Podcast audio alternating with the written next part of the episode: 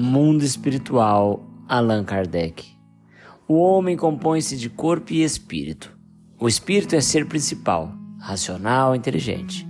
O corpo é o invólucro material que reveste o espírito temporariamente para preenchimento da sua missão na Terra e execução do trabalho necessário ao seu adiantamento. O corpo usado destrói-se e o espírito sobrevive à sua destruição. Privado do espírito, o corpo é apenas matéria inerte, qual instrumento privado da mola real de função. Sem o corpo, o espírito é tudo, a vida, a inteligência. Em deixando o corpo, torna ao mundo espiritual onde paira para depois reencarnar.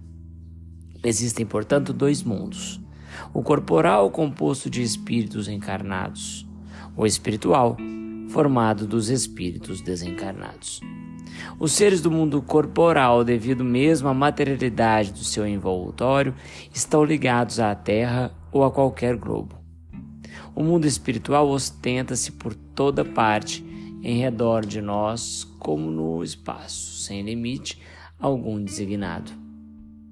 Em razão da natureza fluídica do seu envoltório, os seres que o compõem, em lugar de se locomoverem penosamente sobre o solo, transpõem as distâncias com a rapidez do pensamento.